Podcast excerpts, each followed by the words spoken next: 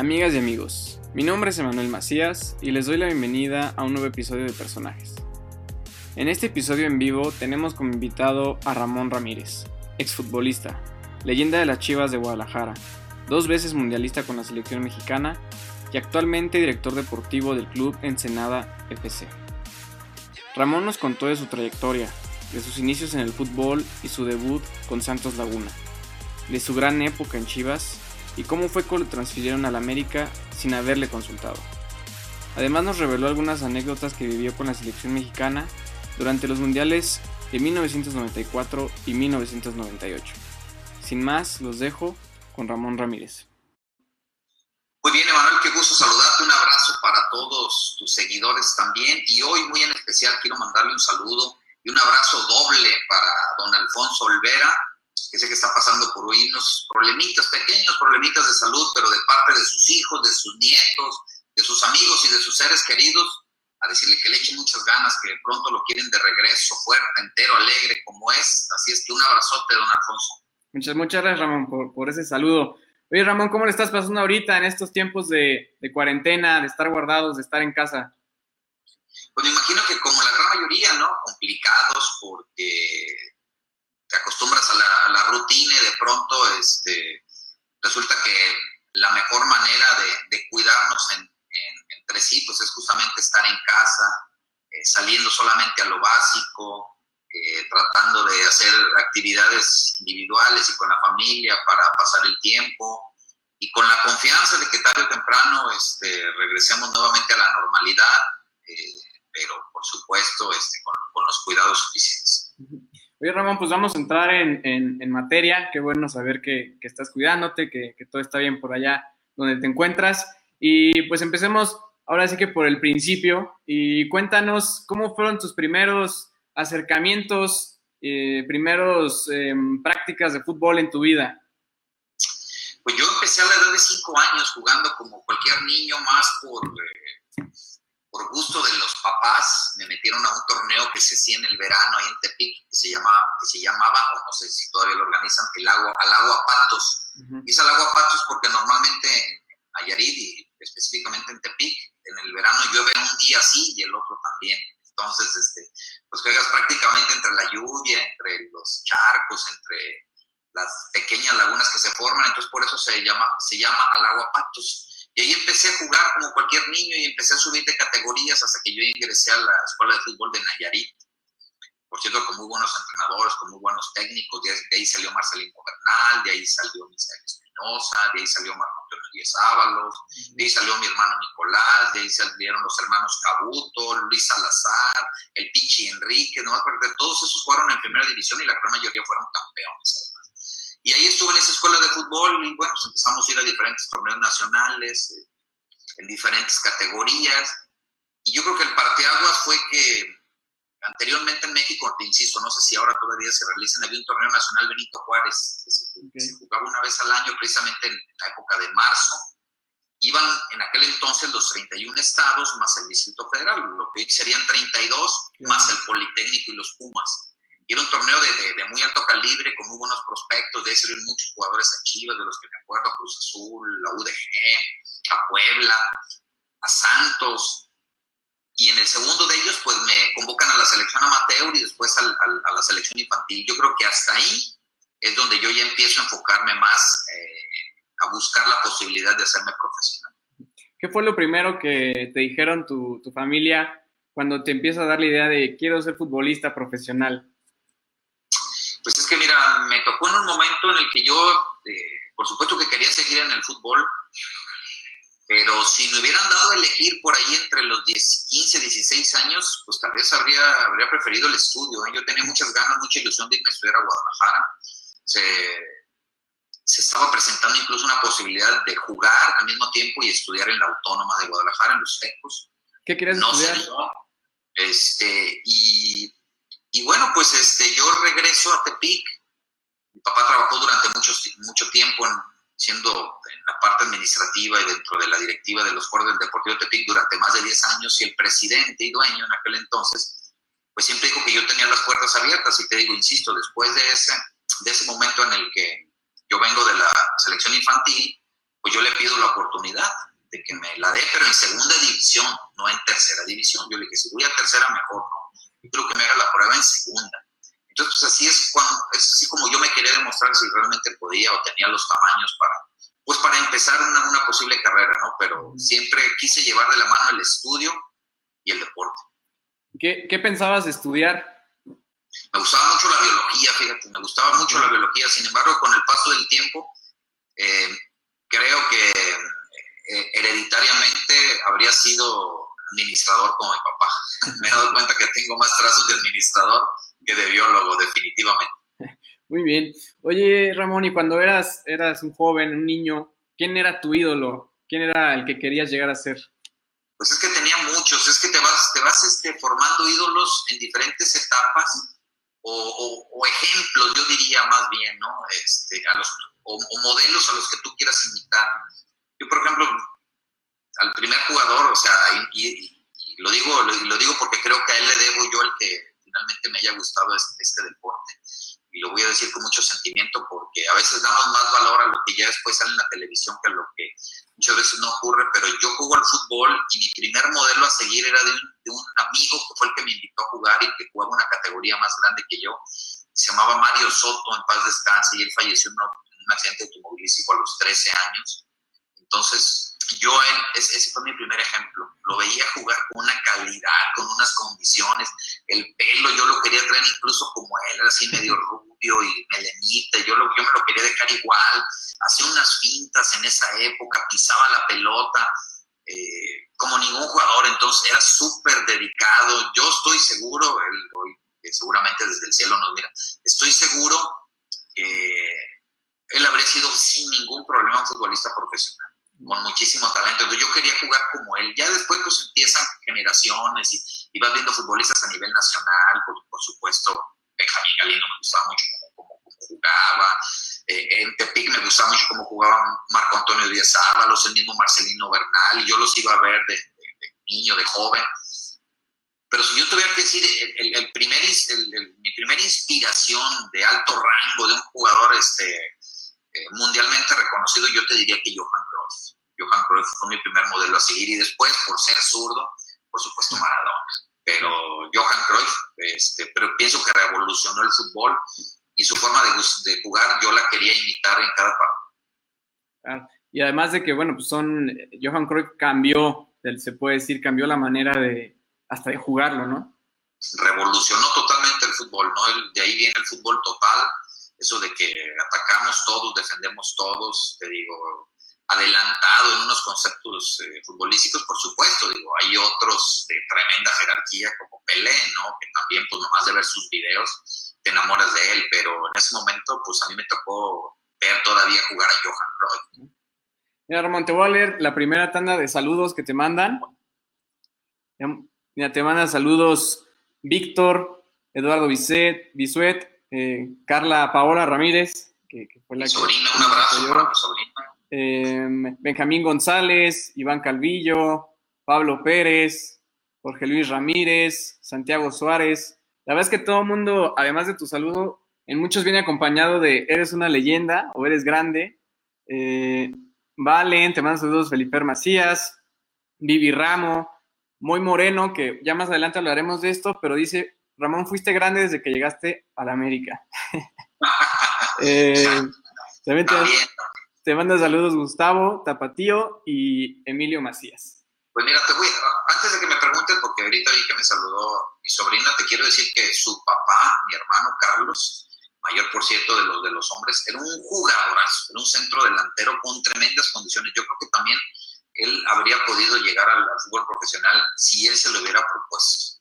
Él sabe que no fue por fútbol, creo que le faltó un poquito de sacrificio y tal vez un poquito de disciplina, pero calidad y talento, yo, yo hubiera querido haber tenido el remate que tenía su el papá de Carlita, de cabeza y con los pies, era, muy bueno, era muy bueno su papá. Te tocó ser el, único representante de tu familia. Bueno, y, Nico, y Nicolás, y Nico también, Nico también, somos cuatro hombres y bueno, dos tuvimos la fortuna de, jugar al fútbol profesional.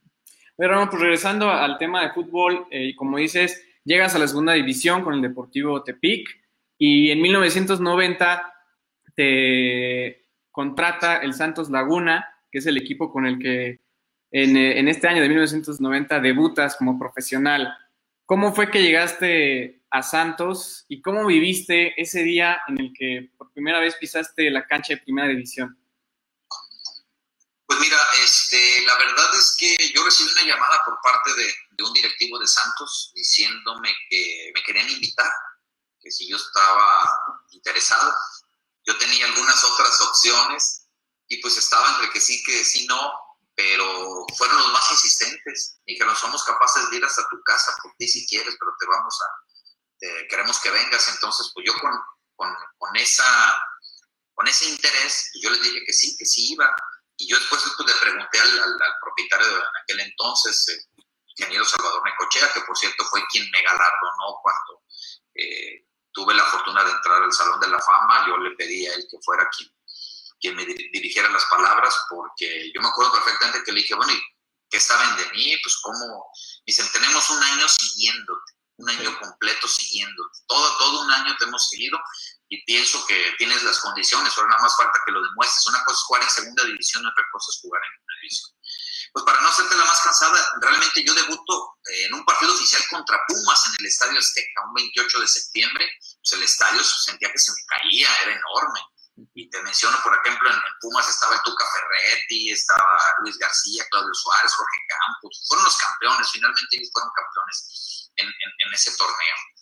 Eh, pero mi debut, mi debut realmente en Santos lo hice en un torneo de Copa contra Chivas, justamente. Contra Chivas les ganamos 2 a 1, por cierto, y, y un pase para gol. Entonces, pues este, lo único que te puedo decir es que ese partido hizo que, pues inmediatamente eh, tomara posesión e hiciera clic con el aficionado de Santos, que, me, que, me, que, era, que ni me conocía, era un total desconocido. Oye, Ramón, y en esta primera temporada que dices rápido, haces clic con el equipo de Santos, ¿cómo recuerdas tu primer gol en primera división? Pues sí, creo que se lo metí a Tecos, si no mal recuerdo, ¿eh? en una escapada por ahí terminé burlando al portero, no sé si era Carlos Briones en ese entonces o Quintero Morones, pues este, lo celebré porque dije, tal vez no sean muchos, tal vez no sean muchos, no sé cuántos vaya a meter, nunca fui un goleador nato, fui, fui más un asistente o un servidor que un, que un, goleador. Entonces dije, pues hay que celebrarlo porque no sé cuántos de estos vaya a tener la oportunidad de hacerlo, pero es una emoción increíble, ¿eh? debutar, anotar un gol, ganar, ganar un clásico, ganar un campeonato. Cada uno de, de esos pasos tiene un sentimiento muy especial. Oye, Ramón, y, y desde, desde que empezaste tu carrera o cuando llegas a Santos, ¿usaste el número 7 o ya fue más adelante? No, mira, yo uso el 7 porque yo dije que con el número que, que, debutara yo como profesional en cualquiera que fuera la liga, yo creía que al final, de, al final de cuentas me identificaran con esa camiseta, con ese número de camiseta. Y pues me dieron el 7 en los foros, entonces yo dije, bueno, pues yo de aquí en adelante voy a tratar de que siempre, eh, cualquier equipo en el que esté, juegue con el 7, pero no, pues cuando yo llego a Santos, había dos figurones en ese equipo, eran dos hondureños, era Juan Flores, goleador, con el número 9, y Eugenio Dolmo Flores, un extremo izquierdo con el número 7. Entonces llegaba un Ramón Ramírez desconocido, pues me dieron el 8, que también para mí fue un honor. Entonces, no, yo debuto en la primera edición con el 8, pero tan pronto, digo, Dolmo deja la institución y si creo que regresó a su país a jugar o a otra liga, pues inmediatamente el 7 conmigo. Y sí, cuando llegó a Chivas después de Santos, yo sí dije, pues este, lo único que me gustaría es este, usar el número 7 precisamente ahorita que ya, digamos, metiste la pauta para hablar de Chivas, en 1994 te llega ese llamado, ese, esa contratación. Así como te pregunté hace ratito, ¿cómo te contacta Chivas y qué pensaste cuando pues, uno de los equipos más grandes del fútbol mexicano se interesó en ti?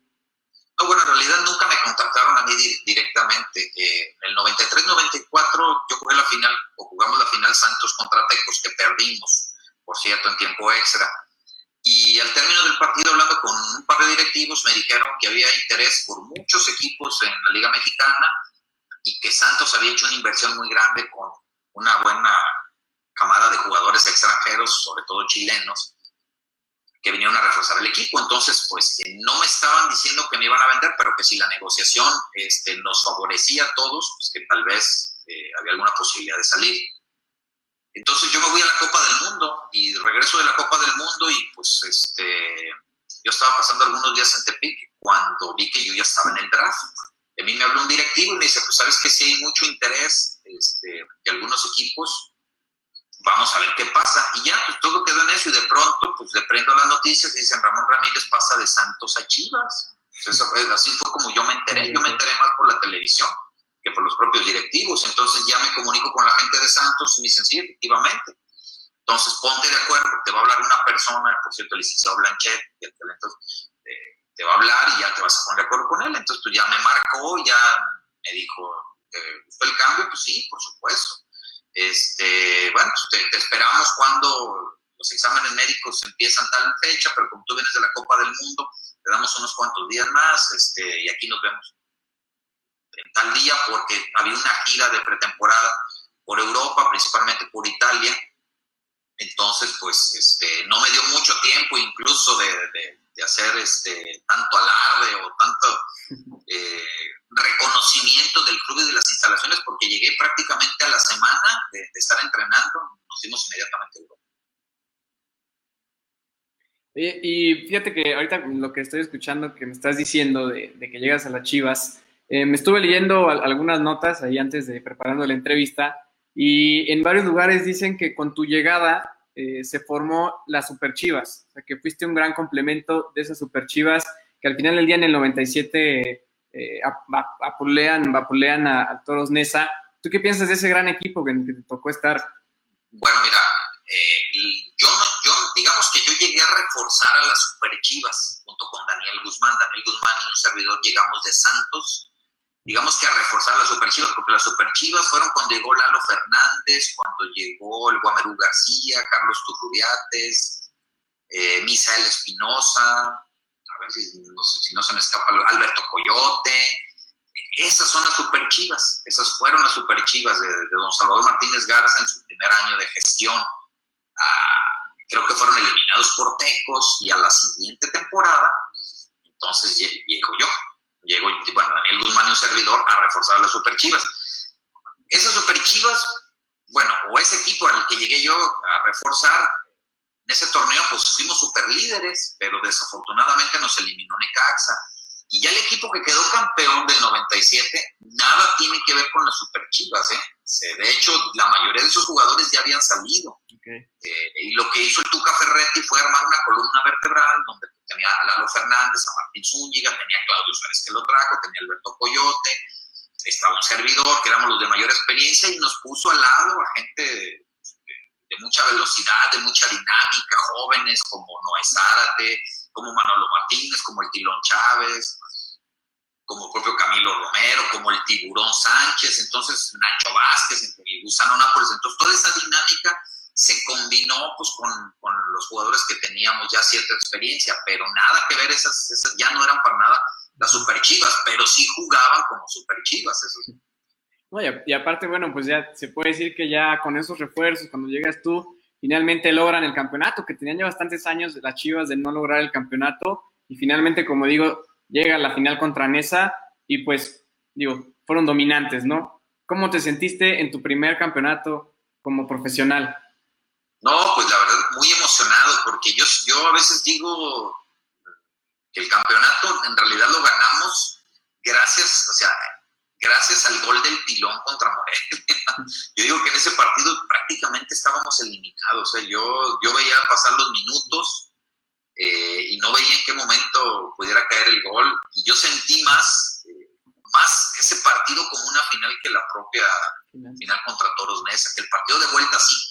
Eh, debo de reconocer que el primer tiempo fue tenso, que tal vez hasta ellos jugaron mejor que nosotros y que nos escapamos por ahí hasta de algún par de oportunidades pero nosotros estamos conscientes de que tan pronto cayera un gol y por el estilo de, juego que tenía Toros Mesa, donde decíamos que se iban alegremente al ataque, decíamos nomás con que caiga uno para que eh, se destape la olla y entonces empiecen a caer los demás, pero yo digo que contra Morelia yo sentí que, estábamos tocados en ese año para ser campeones. Y en esa época la afición ya te reconocía como, como un ídolo, ¿no? Ya te habías consolidado, cómo te trataba la visión, cómo sentías el cariño, pues en esos momentos el, Estadio Jalisco, eh, cuando jugabas ahí en esa época. Pues mira, es, es, este, es inigualable y todos sabemos que cuando te identificas con el aficionado de Chivas, pues no solamente es en Guadalajara, es en todo México y en muchas otras partes, ¿no? Sobre todo acá en Estados Unidos. O sea, haces mucho eco. Eh, yo te puedo decir que siempre sentí el cariño de la afición, lo sigo sintiendo, pero también debo de reconocer que el aficionado de Chivas es un aficionado eh, que apoya, pero que exige mucho. Y a veces hasta se desespera porque quiere resultados y quiere que el equipo juegue bien, bonito, eh, que dé espectáculo. Y a veces cuando eso no sucede también te exigen, ¿no? Pero, pero, este, pero yo puedo, puedo decir solo cosas buenas de la afición de Chivas porque siempre me han tratado bien. Te voy a pasar otra ronda de saludos. Sí. Te saluda Mariana Gómez, Raúl Quiñones, que dice, no hemos podido tener otro medio como Ramón Ramírez, eh, Laura Piña, Ron Macías, eh, Muy Moreno, que nos, aquí queda esta pregunta, ¿qué recuerdas con más cariño? ¿Tu etapa, ¿Tu etapa con Santos o tu primera etapa con las Chivas? No, es, es, bien difícil, es una pregunta bien complicada. Es como decir, ¿a quién quieres más, a tu papá o a tu mamá? O sea, este, son cariños distintos. La verdad es que imagínate si no le estaré eternamente agradecido a Santos por haberme dado la oportunidad cuando tal vez muchos no creían en mí. Yo representé a Santos en, una Copa del Mundo, en una primer Copa América, en Juegos Centroamericanos, Panamericanos. Eh, participé en la primer final también en la historia de esta institución. Creo que fue el parteaguas para que eh, hoy Santos sea lo que es, una institución realmente exitosa con mucha, con mucha ambición, pero bueno, pues también ni modo que no esté contento si la mayor parte de mi carrera la jugué en Chivas. Nadie me puede platicar ya la sensación de, jugar con un equipo de puros mexicanos, un vestidor de puros mexicanos, con una identidad diferente, con, con una hermandad distinta también, con una de las con, con la afición más grande de México, eh, ser campeón además, o sea, te lo van a recordar toda la vida, entonces digo, no, los quiero mucho dos. No, me, pueden hacer esa pregunta. Justo lo que acabas de decir acerca de las Chivas y que mucho se habla de que son puros mexicanos y es una tradición de 114 años que llevan como, como equipo. ¿Cuál, ¿Cuál es la máxima diferencia ahorita que mencionaste de estar en un equipo de puros mexicanos y también de una liga en donde llegaban muchos extranjeros? Bueno, siguen llegando muchos extranjeros, los equipos que ganan normalmente tienen muchos extranjeros. Entonces, ¿cómo es estar dentro de un vestidor lleno de mexicanos? Pues es distinto, es distinto porque en, nuestra esencia es como Chivas contra el resto de los equipos. Y es una manera como de decir que con puros mexicanos sí podemos. es una manera también de decirle al, al joven, al, y a los mexicanos en particular que sí tenemos capacidad, sí tenemos calidad y que sí podemos sobresalir. Entonces, como que esa es la responsabilidad de ese club y así te lo inculcan, así me lo, me lo dicen los, los, que son de cantera, que sí te lo inculcan prácticamente desde que llegas a, la institución como, como un niño, de este, tener esa mentalidad. Entonces, sí, así la reflejamos. Así la reflejamos, así sales a la cancha diciendo, somos 11 mexicanos, pero no nos sentimos ni más ni menos que ninguno y tenemos la capacidad suficiente y queremos demostrarle a nuestra gente que sí, que, el mexicano se puede. Mira, ya te manda saludos Roger Espinosa, ya te contestó don Alfonso los saludos, dice que, te admiró mucho como futbolista y como persona. Em, te manda saludos Melissa, Charlie González. ¿Por qué no será mi otra sobrina? Enrique Sosa, Manolo, René Suárez. Ellos nos han hecho varias preguntas, ahorita, ahorita las voy a hacer. Quique Mireles, eh, Jesús Ismael, René Suárez, ya dije, Francis, Jesús González. La verdad es que nos están llegando muchísimos comentarios, muchísima, muchísimos saludos, Ramón. él también te manda saludos, Gerardo Jubera. La verdad es que todos están muy contentos de verte. Pues, pues a ver si no se aburre también, porque últimamente he salido mucho por todos lados. me han entrevistado mucho por todos lados, pero, este, pero yo contento de poder platicar siempre con, ustedes. Ahorita le digo a los amigos que nos están viendo, ahorita voy a ir leyendo sus preguntas, eh, ya que vayamos avanzando un poquito más en la, en la entrevista. Y bueno, una pregunta obligada, Ramón, y que seguramente te han hecho millones de veces y, y la sigues contestando con las mismas cosas. es cómo sucedió que te fuiste a la América y te quiero preguntar si a ti alguien te preguntó si estabas de acuerdo con esto. No, bueno, me imagino que se da una negociación a nivel directivo. Eh, yo siempre he seguido proclamando, por respeto a las dos instituciones, porque son instituciones populares, grandes en nuestro balompié mexicano, pues de que directamente no se tendría que hacer ese, ese paso, ¿no? Desde un jugador de Chivas América o de América Chivas. Pero hoy, ante la modernidad, yo digo que si se tuviera que hacer, yo sigo creyendo que no, pero que si se tuviera que hacer, pues que le tuvieran que pedir la voluntad del jugador, ¿no? En este caso, por ejemplo, acaba de pasar hace algunos meses o un año con, con Oribe Peralta, y yo le dije, y yo dije, porque me decían, oye, pero si tú no estabas de acuerdo, porque ahora sí? Le dije, mira, sigo pensando que si hubiera sido directivo, no permitiría que un jugador de, de Chivas o de América pasara de un club a otro. Pero en este caso, le preguntaron a Oribe, entonces sí, sí, sí, sí, este, sí le tomaron parecer y si él dice que sí, pues adelante, él ya sabe lo que se va a enfrentar, se va a enfrentar a la crítica de América por haber abandonado el equipo y le va a costar mucho trabajo ganarse la afición de Chivas, es que eso es muy normal, me pasó a mí también. En mi caso, pues desafortunadamente no hubo esa, esa consulta y pues simplemente pasé a América, entonces este, sí, sí, es una, sí fue una decepción porque pues no, este, no me dieron la oportunidad de decidir. Y no es que tenga nada tampoco en contra del América, simplemente yo identificado con Chivas eh, se me hacía incorrecto pasar al América. Y sigo creyendo lo mismo. Ahora ya una vez que llegué al América, yo como todo profesional siempre quise y quiero siempre este, dar lo mejor y ganar y haber sido campeón y, haber tenido los, mejores logros, ¿no? Desafortunadamente nada más estuve seis meses y entonces pues, le, guardo mucho respeto, porque al final de cuentas me trataron bien, pero pues no, digo, ese, ese, ese, cambio yo no hubiera deseado que se diera. Sí, si, como dices, si te hubieran preguntado, tú hubieras dicho, pues que no. No, no, definitivamente no. Es como si, por ejemplo, en su momento creo que si a Cuauhtémoc le hubieran dicho pasos de Chivas, seguramente habría dicho que no también. ¿Me explico? Entonces, y es muy correcto. Y si hubiera venido a Chivas, también habría hecho el mejor de los esfuerzos. Es que una cosa es lo pre o lo previo y otra cosa es una cuando ya está. Ya cuando estás y te pones la camisa, ya este, tienes que ser todo un profesional. Y en estos seis meses que estuviste en el América, ¿qué sentías de las, de las críticas de la afición que tú tanto querías, que eran, que eran las Chivas? ¿Cómo manejaste eso? Porque imagino que fueron momentos duros, ¿no? Pues, pues sí, pero es parte del futbolista. eso se nos enseña también. Cuando tú te dedicas a esta profesión, sabes perfectamente que no puedes ni vivir de la adulación y el y los aplausos, como tampoco puedes este, vivir de la crítica y de los, y de los fracasos en algunos, en algunos momentos o de las derrotas. Entonces uno como futbolista se tiene que, se tiene que estar renovando y levantándose todos los días en, el espíritu, en, la parte futbolística, en la parte psicológica. Entonces, pues sí, yo los escuchaba, yo les daba el valor que creía, si la crítica era constructiva la tomaba, si la crítica era destructiva simplemente por un oído me entraba y por el otro me salía y yo adelante con las metas muy claras. Mira, Carlos Torres nos manda una pregunta y dice, ¿cuál es el estadio que pesaba más? Que pesaba más, si el viejo estadio Corona, en sus 40 grados cuando jugaban en la tarde, o el Jalisco. Ah, no, los dos, los, dos pesaban, los dos. Es que mira, jugar en el, el estadio Corona a las 4 de la tarde, estadio lleno,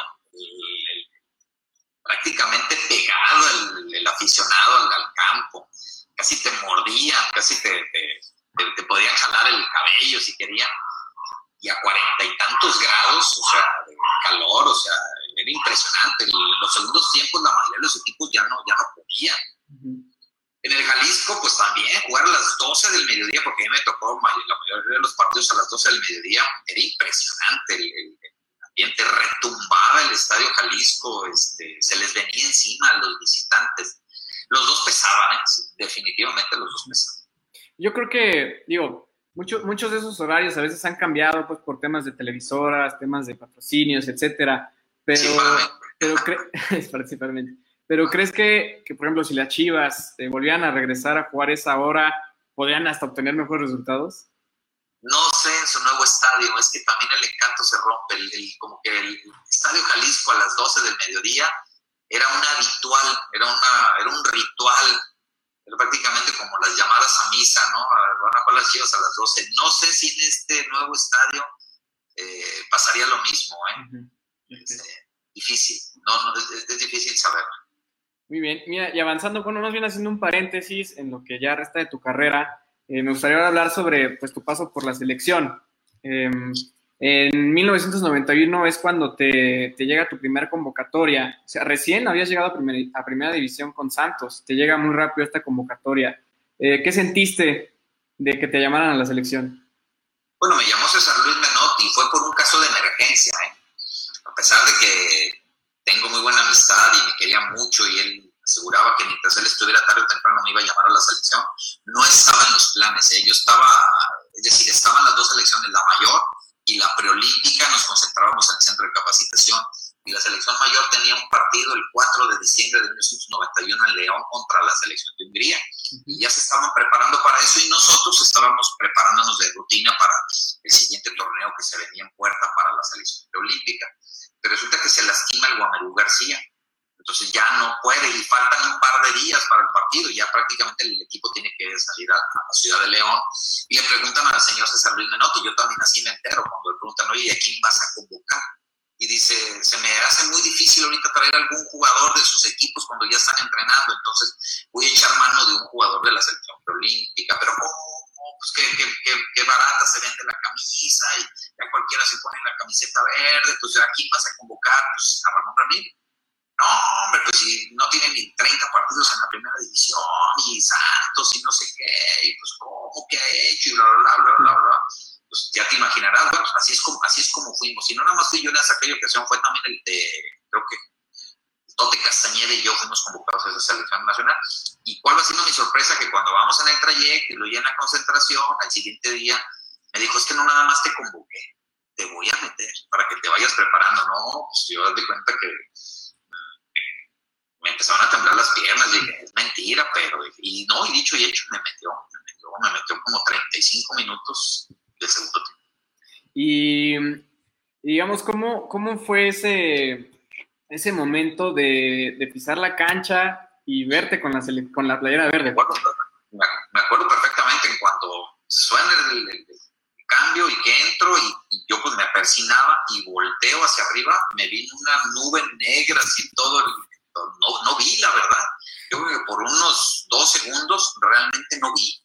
Entonces yo espérate, no, no, no, no, no lo vaya a regar. Entonces, pues, en ese momento, un poco de nervios. Y dije, la primera pelota que me venga la voy a tocar así facilita para no regarle. Ya después de ahí empiezo a agarrar confianza, ¿no? Entonces, creo que me sentí muy bien, muy cómodo, incluso después de esa actuación. Recuerdo que los comentarios cambiaron literalmente, no radicalmente, de por qué lo llamaste, qué ha hecho y quién ha ganado, este, a decir, oye, pues qué grata sorpresa y qué bien entró y no, no se asustó, no tuvo nervios. Entonces, pues yo sentí alivio, entonces dije, creo que me puedo ganar una segunda oportunidad. Y ahí empezó. Justamente mencionas que estuviste en el proceso olímpico, pero desafortunadamente te perdiste las Olimpiadas por, por una lesión. Sin embargo, bueno, un año después eh, llega la Copa América, la verdad, una Copa América histórica para la selección mexicana que llegó a la final contra Argentina. Y mi pregunta aquí en específico primero es, ¿cómo le hiciste para, obviamente físicamente te recuperas, pero mentalmente, ¿cómo recuperas las ganas la actitud para que tu carrera siga para arriba? Con la ayuda de mucha gente, por supuesto que con la fe en Dios, soy muy católico y con la fe en Dios, por supuesto que puedo lograr muchas cosas, pero definitivamente solo me habría costado. Entonces, hubo mucha gente a mi alrededor que estuvo para apoyarme, que estuvo para tenderme la mano. No siempre te levantas con el mismo ánimo, hay días que sí, hay días que no. Eh, fui paciente también, esperé en el momento en que yo, una, una de las cosas más importantes en la recuperación, en la rehabilitación física, eh, son los tiempos. Y a mí yo me acuerdo, porque a mí me operaron justamente acá en Houston, Texas, y a mí me dijo, mira, yo sé, el doctor me dijo, yo sé que en los seis meses tú te vas a sentir muy bien, pero yo no te voy a dejar jugar sino hasta los nueve meses. Y parece que va a ser mucho tiempo, pero esos tres meses te van a dar la garantía de que ya no te vuelvas a lastimar tan fácil de esa misma, de esa misma parte. Entonces, eh, fui paciente en todo eso también, pero, pero fueron, fue, fue, la, fue en, equipo. Yo digo que hubo un equipo ahí de, personas que en su momento me ayudaron, doctores, familiares, amigos, conocidos, entrenadores, este, que me ayudaron a, a salir adelante. Y ya llegando a, en tu recuperación, llega la Copa América de, de 93. ¿Cómo, ¿Cómo, viviste esa época en la que pues, se da por invitación a México, llegan a la final con un gran equipo? Digo, al final del día se pierde la final, pero yo creo que fue en realidad lo de menos. ¿Cómo, cómo vivieron esa Copa América? Pues íbamos con mucha incertidumbre y también íbamos con mucha presión porque faltando algunas horas para tomar el vuelo, no lo íbamos a hacer porque queríamos sentar un precedente en algunas cosas que queríamos que, queríamos que se modificaran con relación al, draft de jugadores, al seguro de, de, de, profesión, porque muchos iban sin contrato. Entonces, decidí, estamos decididos a no viajar si no se modificaban algunas cosas, como que todos los jugadores fuéramos asegurados, como que si algún jugador no se podía contratar en el draft, tenía que haber un draft después especial para puros seleccionados. Entonces, entre el estira y afloja lo hicimos. Entonces, digamos que íbamos con cierta incertidumbre. Íbamos muy ilusionados y también íbamos con mucha presión por todo esto de lo que pasó. Y yo creo que este, después del primer partido, a pesar de que perdimos contra Colombia, que traía una tremenda selección, pues nos dimos cuenta que no estábamos tan lejos de lo que nosotros creíamos y ese fue el, momento clave para decir, vamos contra Argentina y sí podemos y luego vamos contra Bolivia y hacemos lo necesario y calificamos. Ya calificando quien nos toque, que es a, a matar o morir, pues este, creo que los menos presionados vamos a ser nosotros. Tenemos más que ganar y poco que perder. Y yo creo que el equipo fue retomando confianza, ¿no? Conforme se fue enfrentando a los rivales y, y cómo les jugábamos, el equipo este, se fue envolviendo en una confianza que finalmente nos llevó a la final. Y bueno, ahora hablando que precisamente tu última temporada con, con Santos en el 94, te llega el llamado a la Copa Mundial de Estados Unidos de, de 1994 con Miguel Mejía Barón como técnico. Ya ves que yo tengo mucha curiosidad en esta pregunta, es cómo te hacen eh, conocer esta noticia. ¿Cómo, cómo me hace qué, perdón? ¿Cómo, ¿Cómo te llega la convocatoria? ¿Te marcaron? Ah, ah bueno, mira, con, con, Miguel, este, cuando sale el señor de salud Menotti, llega Miguel Mejía Barón, él empieza a hacer una selección clasificando a dos jugadores por posición, el jugador A y el jugador B. Yo tenía apenas como 15 días que había regresado a las canchas después de esa lesión y recibo un llamado de Memo Vázquez, de Memo Vázquez, este, papá, que era el asistente de Miguel Mejía Barón, para decirme que, si aceptaba la invitación para la selección nacional. Y yo le dije que sí, bueno, te va a hablar entonces Miguel Mejía Barón. Entonces ya me habló Miguel y me dijo, mira, pero te quiero ser sincero, estoy, estoy tratando de, de, llamar a un jugador, hay un jugador de proposición, yo te tengo a ti junto con Alberto García Aspe, y en ese momento Alberto García Aspe sería el jugador A y tú serías el jugador B. ¿Te interesa? Pues yo apenas estaba iniciando mi carrera y venía de una lección, le dije, pues, por supuesto. Entonces, bueno, pues eres bienvenido y iba a haber una concentración creo que en Cancún y dice, ahí nos vemos y pues ese fue mi primer, mi primer llamado con, con Miguel Mejía Barón. Y digo, y ya ves que te, te habilita como, como lateral izquierdo. Eh, ¿cómo, ¿Cómo te adaptaste a esta posición que no estabas tú acostumbrado? Bueno, este, un día estábamos haciendo ese famoso interescuadras o íbamos a hacer un, ese famoso partidito entre los dos equipos, pero resulta que no nos completábamos. Y entonces mandó, mandó traer a unos chavos que estaban ahí de la selección juvenil a que completaran, pero todos los que, tra todos los que trajeron, pues eran mediocampistas o volantes o delanteros y ningún lateral izquierdo, entonces faltaba un lateral izquierdo y de todos los que estábamos ahí no había ningún zurdo más que yo. Entonces, pues otra vez me mandó decir con Memo Vázquez que si le echaba la mano en ese interescuadras jugando con los suplentes, pero como lateral izquierdo, que él entendía que no era mi posición, pero que pues este, quería un zurdo por, por, esa banda. Entonces yo le regresé eh, con ese comentario y le dije, Memo, está muy bien, le dije, pero si a mí me gana el instinto y me quiero ir al ataque, pues, ¿qué voy a hacer? Le dije, pues lo mío, pues yo no puedo estar acá encerrado 90 minutos. Y fue, habló con Miguel y dice que le, dijo Miguel, dile que no se lo pido, se lo exijo que lo haga pero que regrese siempre. Si él es capaz de regresar y tomar su posición, que vaya, que vaya, que vaya. Sirve que va a forzar a, a mi extremo derecho, que en ese entonces era David Patiño. Bueno, para no hacerla más, eh, cansada, creo que ese interescuadras terminó por ahí 2-2 o 3-3, y creo que metió un pase para gol eh, de esos, entonces pues así quedó. Y de repente en un partido amistoso que tuvimos contra Colo Colo de Chile en México, al medio tiempo me dijo, ven porque vas a entrar, y yo dije, va a sacar a Aspe. Yo Aspe lo veo normal, no, veo, no lo veo lastimado, ni, ni que tenga nada, a menos que haya pedido su cambio. Y entonces me dijo, vas a jugar, pero ¿te acuerdas cuando te, me, cuando te dije que me ayudaras como lateral izquierdo? Dice, ¿crees que lo puedes hacer en este, en este partido? Le pues, ¿tienes confianza? Sí, yo sí tengo confianza, lo que quiero es que te tengas tú la confianza. Ah, y me metió ese partido y pues desde ahí me convertí en lateral. Oye, Ramón, y yo tengo una pregunta. ¿Qué se siente? Porque, digo, la gran mayoría de las que estamos conectados no fuimos futbolistas, pero imagino que un mundial es lo máximo que puede aspirar un futbolista con su selección. Y lo que te quiero preguntar es, ¿qué se siente escuchar el himno nacional en un partido de un mundial? Parece, mira, se sienten tantas cosas que parece como que, como que estás en muchos lugares menos en el, menos en el campo de juego. A mí, por ejemplo, me pasó una película desde infancia, desde mi niñez, desde que empecé a jugar, todo el esfuerzo que hicieron mis padres, este, mis hermanos, eh, en los equipos en los que jugué, todo lo, hice una película de, mi vida completa en ese, durante el himno nacional. Lo que menos me pasó por la mente es que estaba en el terreno de juego. Ya después, pues, cuando se pasa y, se termina todo y ya va a empezar el juego, pues te das cuenta pues, de que no solamente estás jugando un partido de fútbol, sino que estás representando a un país totalmente. Mira, te manda saludos Gustavo, que es entrenador de fútbol aquí en, Querétaro, de, Chavitos filiales de las Chivas. Te mando un gran saludo y te admira. Em, Guadalupe Rodríguez dice: Saludos a Ramón. Eh, me da mucho gusto verlo tan conservado y guapo como cuando era joven.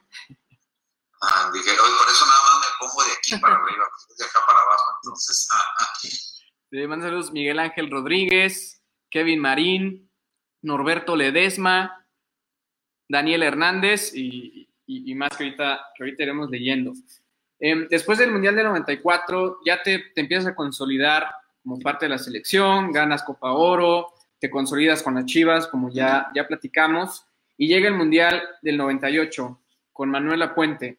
Em, ¿cómo, ¿Cómo te sentiste en tu segundo Mundial? Y también cuéntanos cómo era la convivencia en ese vestidor que tenía grandes figuras como Jorge Campos, Cuauhtémoc Blanco, El Matador. Es, es interminable la lista, pero ¿cómo era ese vestidor? Pues me gustó mucho más el Mundial de Francia en lo particular, en el rendimiento, en el ambiente, en todo lo que pasó alrededor de esa selección. Híjole, pues el vestidor era, era, era menos, era agradable. Yo creo que lo más difícil para nosotros fue habernos ido dos meses antes a Europa. Este, la verdad es que llegaron días de fastidio en el que de repente hasta dos o tres ahí este, se van a agarrar medio moquetes, porque pues es parte de, de, la rivalidad y, de la esencia que tiene uno como futbolista, pero el, el vestidor realmente tenía de todo, había gente dicharachera, alegre, bailadora, eh, teníamos un elenco de artistas a todos los niveles, entonces nos llevábamos muy bien, pero como todo, ¿no? Hay jugadores que se identifican más con cierta personalidad, eh, digamos que hay grupitos, pero lo importante es que a pesar de que había, había grupitos de personalidades y de, ascendencia, eh, dentro de la cancha todos éramos muy unidos, ¿no? Pues, a mí me, quedé con un muy, muy grato sabor de boca del Mundial de Francia 98, excepto el error que cometí contra Holanda de haberme hecho expulsar y no haber jugado contra Alemania, ¿no? Yo pienso que teníamos este, para haber logrado mucho más de lo que hicimos. Claro, y, antes de, llegar a este partido contra, Holanda en el que lamentablemente te expulsan, eh, todos recordamos, digo, todos los chicos grandes, ese centro que le mandas a Cuauhtémoc Blanco contra Bélgica, que fue un golazo. Eh, descríbenos un poquito cómo fue esa, cómo fueron esos minutos de esa jugada. Pues yo digo que ese partido, yo me quedo con ese partido porque nos volvimos a quedar en desventaja para la expulsión de Pavel Pardo. Y después del 2-0, este, me acuerdo que entre Claudio, creo que estaba Joel, no me acuerdo, qué más dijimos, ¿sabes qué? Lo mismo nos da a perder por 3 que por 4 que por 5, vamos 2-0 abajo, un hombre de menos. Y, me dijo, Claudio, vete al ataque, de todas, todas, de todas, todas, más vale. Y pues bueno, este, yo antes de ese pase, pues a mí me cometen el penal, bueno, que se marca el 2-1, entonces ya desde ahí ya, ya hice diferencia porque fue el penal, además expulsan a un jugador de, de Bélgica y, que, y, quedamos 10 con 10. Y después, bueno, pues esa jugada, digo que yo creo que es una gran virtud de Cuauhtémoc Blanco, porque yo simplemente corro el espacio, veo la pelota y tiro el, el, el, balón al, precisamente al hueco, a donde, a donde creía que iba a haber un, jugador de México. Yo simplemente vi un jugador de blanco y tiré el, el centro del segundo poste y yo creo que Cuauhtémoc, pues a lo mejor entre que si remataba de cabeza o si le quedó largo y de repente no sé de dónde se saca un remate genial. Para mí el, gol, la diferencia, diferencia la, hace el remate de Cuauhtémoc. Bueno, pues está ya la locura, ¿no? Entonces, pues son de los partidos, pues que a mí más el, el aficionado me recuerda, ¿no? Ese precisamente con Bélgica. Y hablando del partido de Alemania, que desafortunadamente te, te perdiste, no pudiste jugar por, por el tema de la expulsión, ¿cómo viviste y, voy a hablar de una jugada en particular, también que todos recordamos, que la falla del matador, que hubiera sido, yo creo que hubieran pasado la selección. ¿Cómo lo viviste desde la tribuna o desde donde estabas? Pues es que en ese momento yo no veía por dónde Alemania nos hiciera daño, entonces yo decía, pues este, si no cayó, ya caerá otro, y si no, vamos a ganar 1-0, o sea, no va a haber problema. Hacía un calor de la fregada, los alemanes estaban agotados, teníamos el control del partido, no se veía por dónde, entonces pues yo decía, si no es ese, ahorita va a caer otra, desafortunadamente pues ya vimos lo que sucedió, y entonces sí, ya después el famoso hubiera, ¿no? Si hubiéramos esto, si hubiéramos lo otro, digo, el, que haya fallas, pues este, suelen, suele pasar a la ofensiva y a la defensiva, y que cuestan partidos, sí, como en ese, ¿no? Entonces ya él hubiera, pues ya solamente era un consuelo, ¿no? Pero, este, pues yo creo que hicimos el partido necesario como para haber ganado hasta los 80 minutos, ¿no? Después de un par de descuidos y la, calidad del futbolista alemán, pues yo al traste con, todas nuestras ilusiones. Oye, Ramón, si me pudieras platicar una anécdota o una experiencia de ese Mundial 98 que sea tu favorita, ¿cuál sería? No, pues mira, este, pues no, no sé, por ejemplo, se me ocurre esta, que no tiene nada que ver y que me gusta mucho el golf, pues este, nos quedamos en una especie como de castillo, esa era nuestra concentración, como a una hora de, de París, y precisamente tenía un campo de golf, entonces ese era como nuestro bunker. Entonces, pues aprovechamos y había, había dos o tres jugadores ya, incluyendo a Jorge, a otros que ya estábamos ahí medios, este, fascinados con el golf y ya queríamos jugar, entonces pues agarrábamos nuestros bazones y nos íbamos a jugar. Entonces la historia es que pues decíamos, ¿y quién va a pagar? No, cárgalo a la habitación. Pero entonces llevábamos la lista de todas las habitaciones de la delegación. entonces, decíamos, oye, a este no le hemos cargado ningún, ninguna jugada de golf. Entonces, pues órale, ahora, ahora fulano. Entonces, digamos que a lo mejor, yo creo que nunca se dieron cuenta, pero a lo mejor jugamos golf eh, costa de ellos. A todos les metimos un golecillo por ahí, todos los que jugábamos golf, diciendo que el, el, green fee o lo que se paga por jugar golf se lo cargaran a sus habitaciones. Entonces llevamos la lista de todas las habitaciones, menos a los utileros, ¿eh? menos a los utileros y masajistas, a ellos no, pero a todos los demás creo que sí les metimos un golecillo ahí.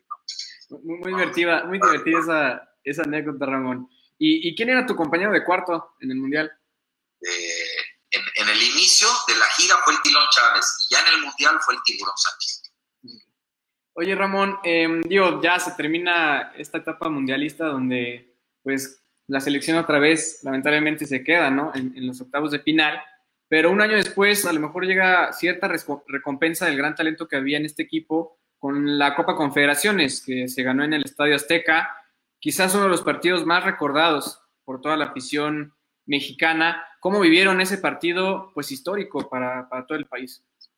Pues que, ahí, ahí, sí, ahí sí sentimos la obligación de que teníamos que ganarlo, sinceramente, por muchas razones, porque estábamos en, nuestro país, porque estábamos con todo nuestro favor, porque sentíamos que, que fuera de Brasil, pues éramos, eh, nos consideramos este, mejores a los demás rivales, ¿no? Y porque también sentíamos que Brasil a pesar de que venía con una buena selección, pues no era su mejor selección. Entonces, siendo sinceros, entonces decíamos, este, pues, tenemos toda la, obligación de ganar. Entonces veníamos muy confiados, veníamos este, con, con, muy buena dinámica. Eh, supimos aprovechar todas las circunstancias a nuestro favor. Entonces, pues fue realmente una Copa Confederaciones muy vistosa y sobre todo cómo se gana la final y con qué actuación muy recordada, pero sí, yo creo que es, en ese momento sí creía que era, sentíamos que era nuestra obligación. Mira, te voy a hacer unas preguntas rápidas, que a lo mejor es de una u otra, y, si te quieres explayar adelante, no, no hay ningún problema. No, no. Mira, em, otro deporte que te hubiera gustado practicar. Si no, hubiera, si, no hubiera conocido el golf, yo te diría que el béisbol. Ahora te diría que el golf. Ok. ¿Manuel Puente o Miguel Mejía Barón? Los dos son muy buenos. Si tengo que elegir uno, me quedo con Miguel Mejía Barón. ¿Volverías a la América? No. Como jugador dices, ¿no? ¿O como directivo? No, no, no, pues no digo, no, no sé, no, pero no, no. Eh, ¿La selección del 94 o la del 98? La del 94 en calidad y la del 98 en, en confianza. Okay. Em, ¿Chivas o Santos? Ah, no, 50 pues, y 50 y si no. Chivas y Santos. Ok. ¿Rafa Márquez o Hugo Sánchez? Es que, pues, ¿a qué nivel? Digo, pues es, digo, es Hugo Sánchez, definitivamente. Hugo Sánchez es el mejor futbolista que he tenido, pero pues, unos escanoncitos de abajo está Rafa, o sea, Rafa, qué pregunta tan difícil, porque los dos son muy buenos, pero tendría que elegir a uno, pues Hugo Sánchez. Okay. Eh, ¿Memo Ochoa o Jorge Campos? Jorge Campos. Muy bien, pues esto, Ramón, la verdad es que te agradezco mucho estos minutos que nos regalaste, eh, por todos tus comentarios, por contestar todas las preguntas. Ya no alcanzamos a hablar, pero te deseo mucho éxito en tu nuevo cargo como director deportivo ahí en, en Ensenada FC, en la nueva liga. Y de verdad, muchas, muchas gracias. Eh, nos dio mucho gusto saludarte, recordar tantas cosas que, viviste y vivieron muchos como aficionados. No, pues gracias a ti, Manuel. Un saludo para todos los que nos siguieron a través de Facebook. Un saludo nuevamente, un abrazo a tu abuelito. Y, este, ya nos encontraremos pronto nuevamente. Un abrazote hasta Querétaro. Muchas gracias, Ramón, y cuídate mucho. Y amigos de personajes, pues muchas gracias por sintonizarnos este nuevo episodio. Nos vemos la siguiente semana y a cuidarse. Nos vemos después. Cuídense.